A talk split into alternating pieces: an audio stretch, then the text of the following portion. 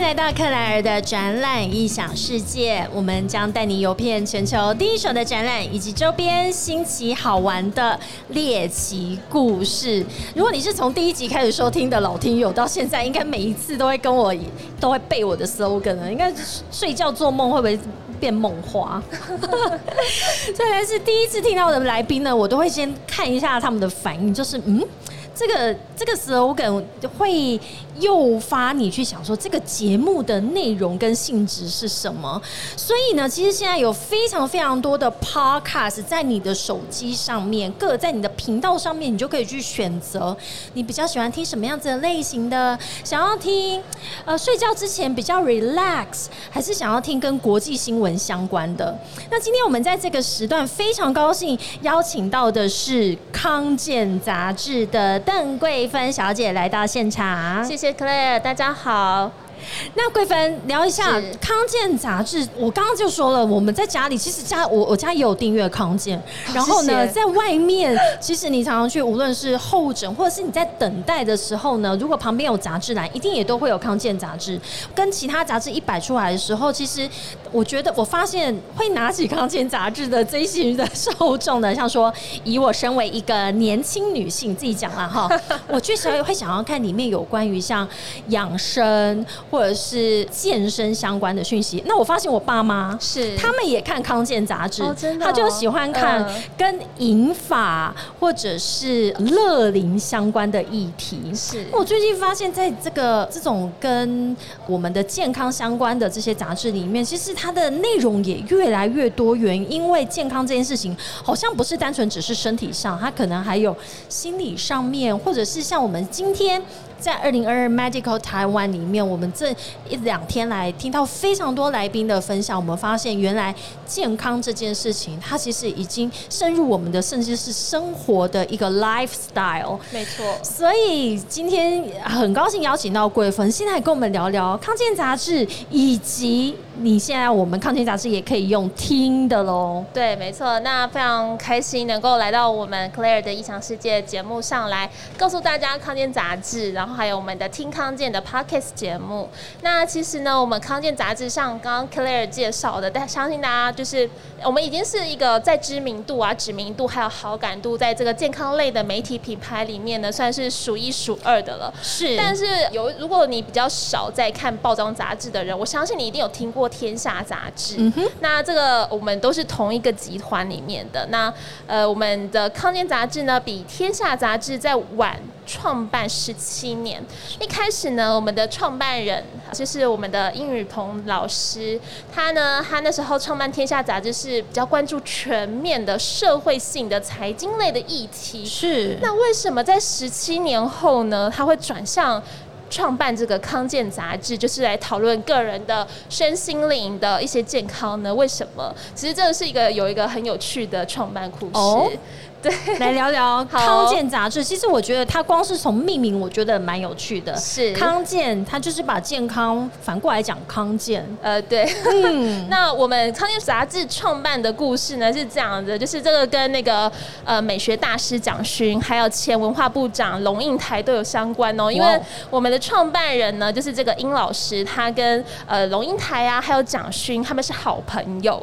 那有一天呢，龙应台就跟就是我们的创办人讲说。说我身体好不舒服啊！我觉得我应该是射护线出了问题。是，哎，你没有听出什么问题吗？哎农印台女士的射护线出了问题。对，其实呢，射护线不是就是男性才有的，就是有点像说，如果我今天遇到一个男生跟我说，呃，我的子宫有点不舒服，对，你就说，嗯嗯，哦，好，来，我再理解一下。然后后来呢，有一天，就是我们的创办人到蒋勋的家中做客，把这个。龙应台的这个射物线的故事告诉大家，就是大家哈哈大笑取笑的时候呢，这时候蒋勋突然讲了一句话说。哎，这个射护线啊，什么线的啊？不都是长在脖子上吗？甲状腺啊，或者是扁桃腺等等的，就是同样的东西。大家其实，大家就是有一些，如果你自己不是对自己的身体的器官很了解，对自己的健康不了解的话，其实很容易弄错的。所以说，刚好那时候创办人他的母亲也是是生病。病过世，然后他有发现说，呃，为什么我作为媒体、作为记者这么久了，我竟然到了医疗院所跟医师沟通，我不知道问医生什么事情哎。所以说，他就我的射护线不太舒服。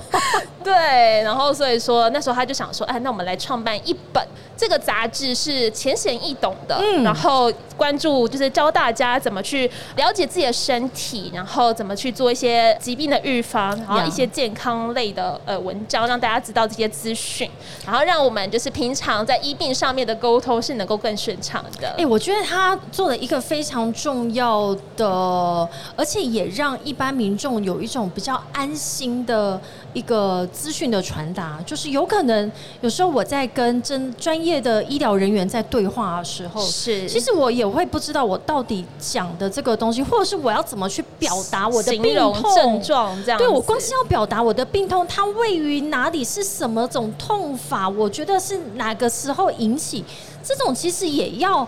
经过一些学习的耶，对，没错。所以说，我们希望能够呃，透过这一本杂志，然后有一个不能说深入，应该说我们是专业，但是深入浅出的内容，让民众来就是阅读，然后能够了解。我觉得深入浅出很重要，因为其实医学它是一个非常复杂、专精、复杂的，然后尤其它又是跟人体相关，而且你看现在科别分的好细哦，超级细，尤其。我们贵芬其实是今天是美丽的孕妈咪，又会分针对不同的受众，可能你都会有你自己想要知道的资讯。没错，对。那我们康健杂志其实。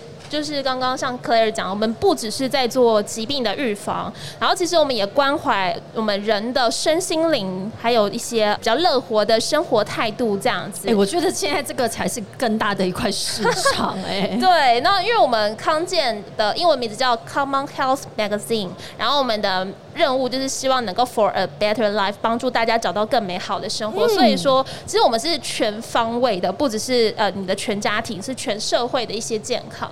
那所以说呢，我们康健不只是出出杂志，我们也有出版部。出版部门，然后我们会出版一些像是呃亲子关系啊，然后熟龄族群啊、中医养生啊等等的优质好书。那我们也有这个大人社团，我们就是呃发布发表很多这些四十五岁以上熟龄族他们非常每天在看大人社团，他 都会把大人社团的文章转传给我。对，我们不只是有文章，我们还有课程，还有线下的活动，然后都可以邀请这些熟龄族群参与。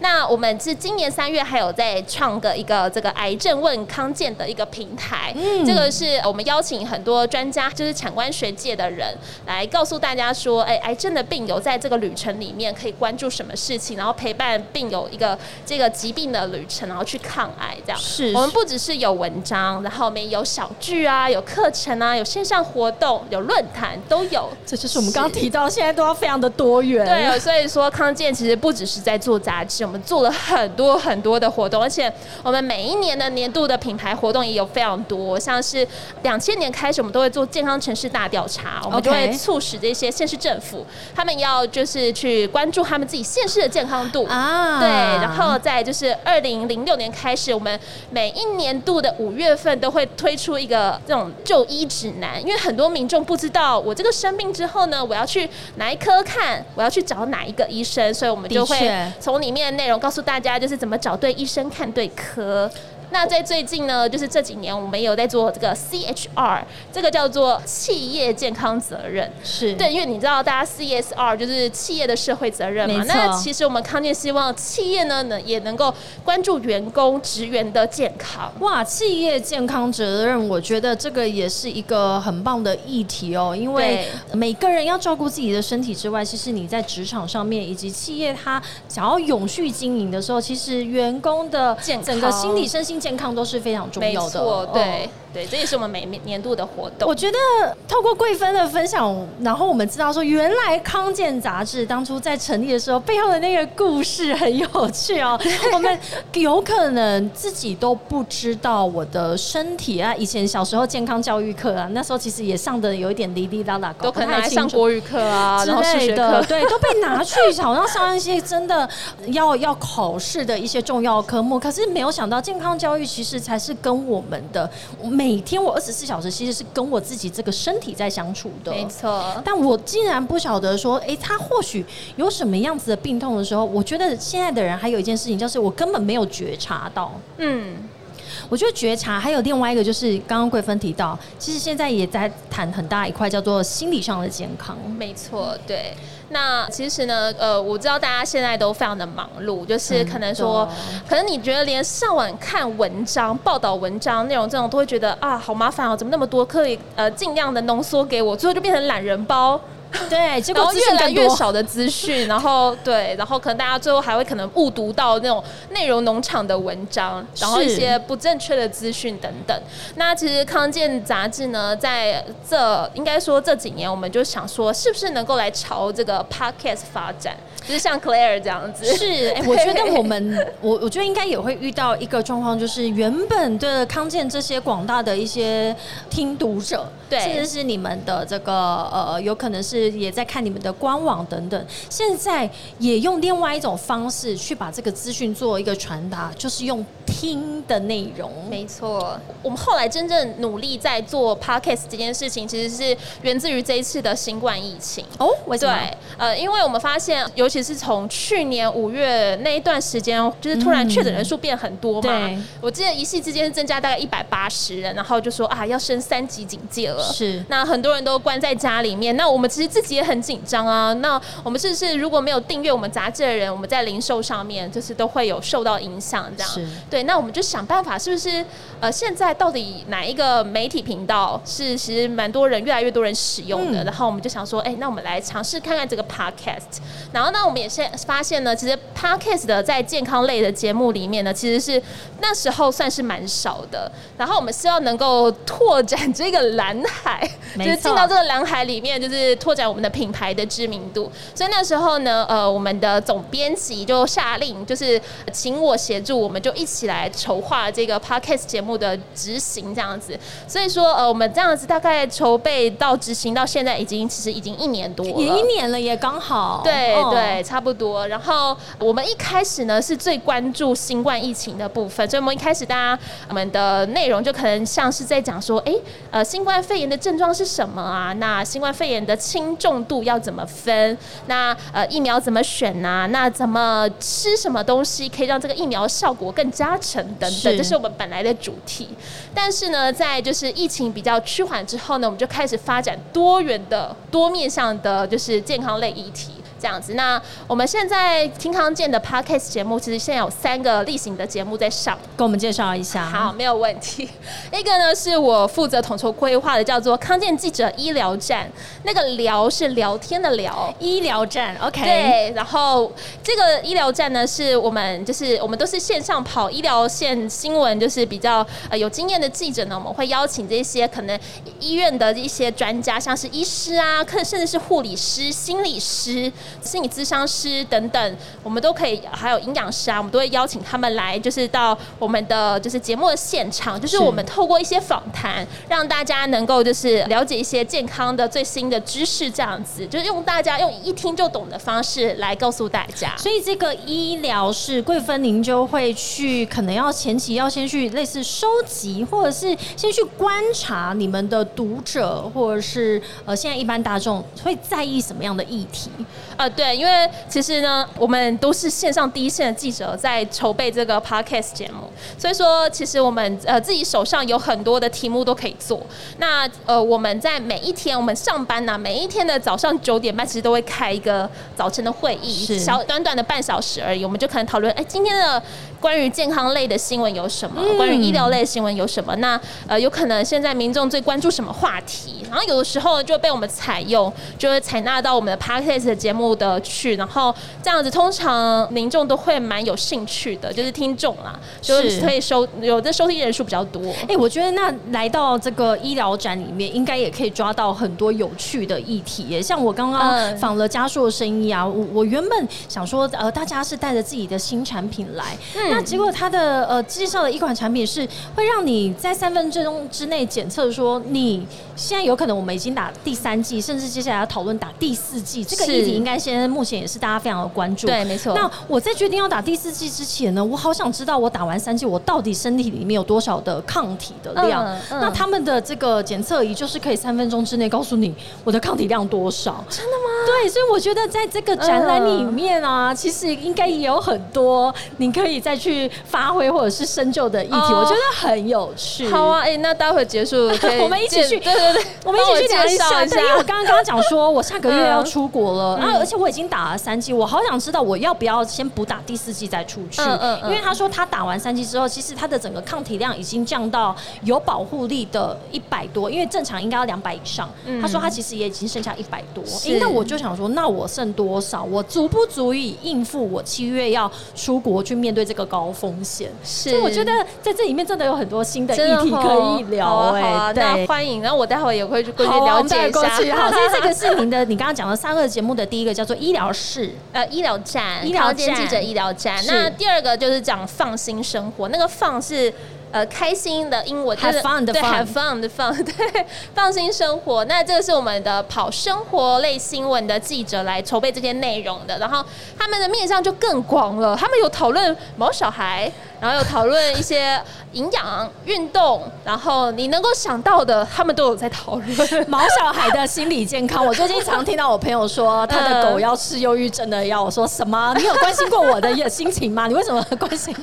你我知道你狗，你也很爱它，没错。那我你我的好朋，你的好朋友，你也要关心一下，这样。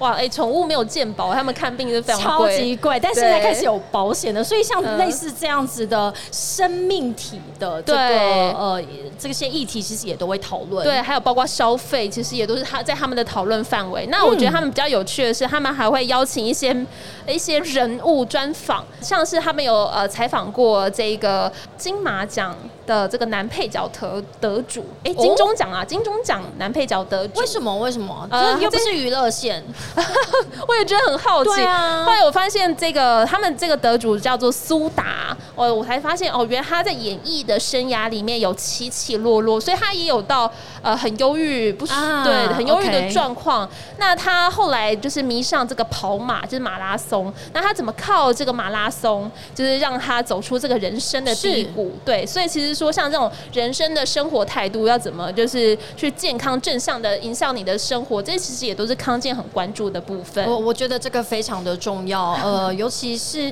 刚刚桂芬有提到，现在的人很忙碌，我觉得有时候忙碌呢是自己不知道在干嘛，在瞎忙。对。那种瞎忙是可能外界的资讯非常的大量又非常破碎的时候，你常常忽略去照顾你自己的心理。嗯，那心理其实当你去忽视它之后，其实生理的毛病有可能就随之而来。对，所以说康健其实也是非常关注，就是每一个人心灵的健康。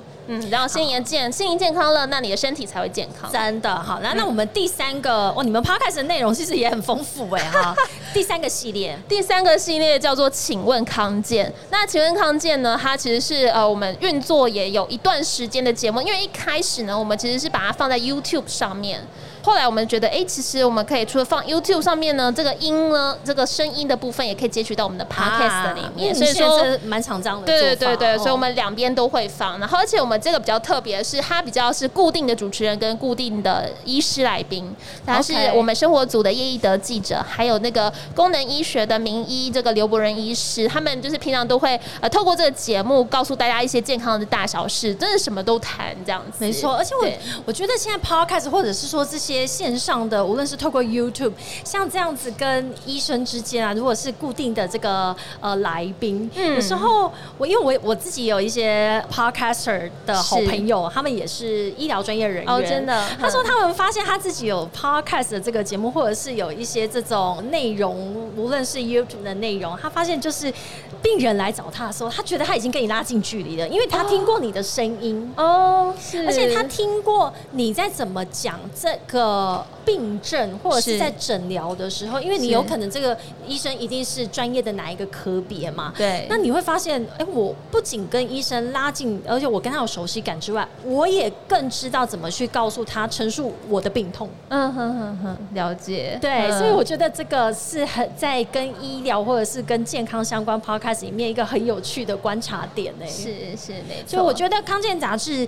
在做这个，无论是听的内容，或者是以往这这么多年来我们很熟悉的这个看的内容里面，我觉得是在帮助我们，然后帮助这个全民一起去更认识自己，甚至在认识自己之后呢，再怎么去帮助自己这一段。没错，那真的是在这运行的一年多啊，那我们现在的平均的收听人数，大也没有到非说到我们预期的那么多，大概是两三千人这样子是。但我们希望在今年下半年开始呢，我们的收听人数可以成长到一点五万人以上，这是我们的目标。啊，一定要的哦！所以克莱尔的展览异想世界跟听康健两个节目都订阅起来。对，没错。那请大家拿出你的手机，然后就是打开这个 Apple Podcast 或 Spotify，就是能够就是输入这个听康健的节目，然后就是我们就是都会提供你这个一听就懂的这些话题。那我们每周一都会有新的节目上架，每周，所以你们是周一。对，每个周一周更对对对。好，所以我觉得 podcast 是我自己个人非常喜欢的一种，是要像怎么媒体模式吗？还是内容管道？嗯，哦，那呃在里面其实你可以去选择非常多你有兴趣的议题。那我相信健康这件事情，无论是身体健康、心理健康，没有人。不关心的，对一定是都非常乐意去获得这些资讯。那我自己也分享一下，我觉得用听的最好的一种方式，就是我不需要盯着他看，没错，嗯对，这也是我们发展 podcast 的初衷。因为我们总编辑就告诉我说，哎、p o d c a s t 这个节目的好处就是在我今天很忙碌，我就播着就好了，然后我就做开车的时候就可以听，我开车可以听，嗯我顾小孩的时候可以听，我在煮饭啊、炒菜啊都可以听。那我错过了呢，我就再回放一次就好了。没错没错对，而且我还可以选择我自己呃喜欢的话题，随时暂停，随时回放，想再听一百次、两百次都没有关系。对，尤其对贵芬即将成为妈妈哦，我就想说，嗯你到时候妈妈在包尿布的时候，哎，还可以顺便听，而不需要真的被定在那个位置。是因为 YouTube 或者是说这个纸本的部分，你还是必须静下心来，然后 fix 在那边。嗯可是听的内容，其实我觉得也可以让你在接受资讯上面更简易、更轻松。了解，对，没错。那那我们就一起在 Podcast 界里面加油。谢谢。那我很好奇啊，Claire，你这样你做 podcast，你有什么样的心得吗？我的心得啊，其实我昨天有跟一个呃，也是我们的 podcaster 分享，我的心得就是呢，我都发现仿钢不是仿纲。哦，哎、有没有觉得好像一个哲学？是不是？对看山不是山，看水不是水。嗯我所谓的仿纲不是仿纲的意思是说，其实我觉得我在做这一年多来，这些仿纲对我来讲，它已经都变成一种，我好像每天其实我都在收集仿纲。嗯我才能够坐下来之后，我马上跟我的来宾是去带着他，或者是嗯他，甚至有时候是像你带着我，我们一起去聊一个话题。是那因为这个话题本身，其实你我我觉得你身为记者，你是知道我们要去采访的这个事情，绝对不是我们的专业。你采访的这个人，他才是这个领域的专业，像医师、护理师等等。但是我们要怎么透过我们的角度，你是站在什么角度去引导他，把我们想要了解的的这些资讯给传达出来？嗯对，我觉得这是我做 podcast 最大的一个收获，就是仿纲不是仿纲。呃，那我我可以分享一下我的一些心得感想，这样，因为其实呢，我自己是文字记者出身，我在跑新闻这一段，我已经跑新闻十年的这个经验了。那这样子，我相信大家就是相信，像文字记者，我们都是过去就是很 focus 在采访跟。写稿这个这个部分，对但我们要做就是像广播的 podcast，对我们来讲，全部都是全新的尝试。真的吗？你会觉得很难入门吗？呃，其实不会，因为其实它就是有一点像是在做电视节目。嗯我们会把它当电视节目来看待，这样子，因为我们自己也有电视出身的记者，然后也有文字出身的记者，我们都有，但是就是没有一个人做广播，所以我们是把它当做节目来做。是对，所以跟 Claire 比较不一样的事情，就是我们会比较呃结构性的再去做这个节目的流程。他发现了我是一个很没有有结构的人。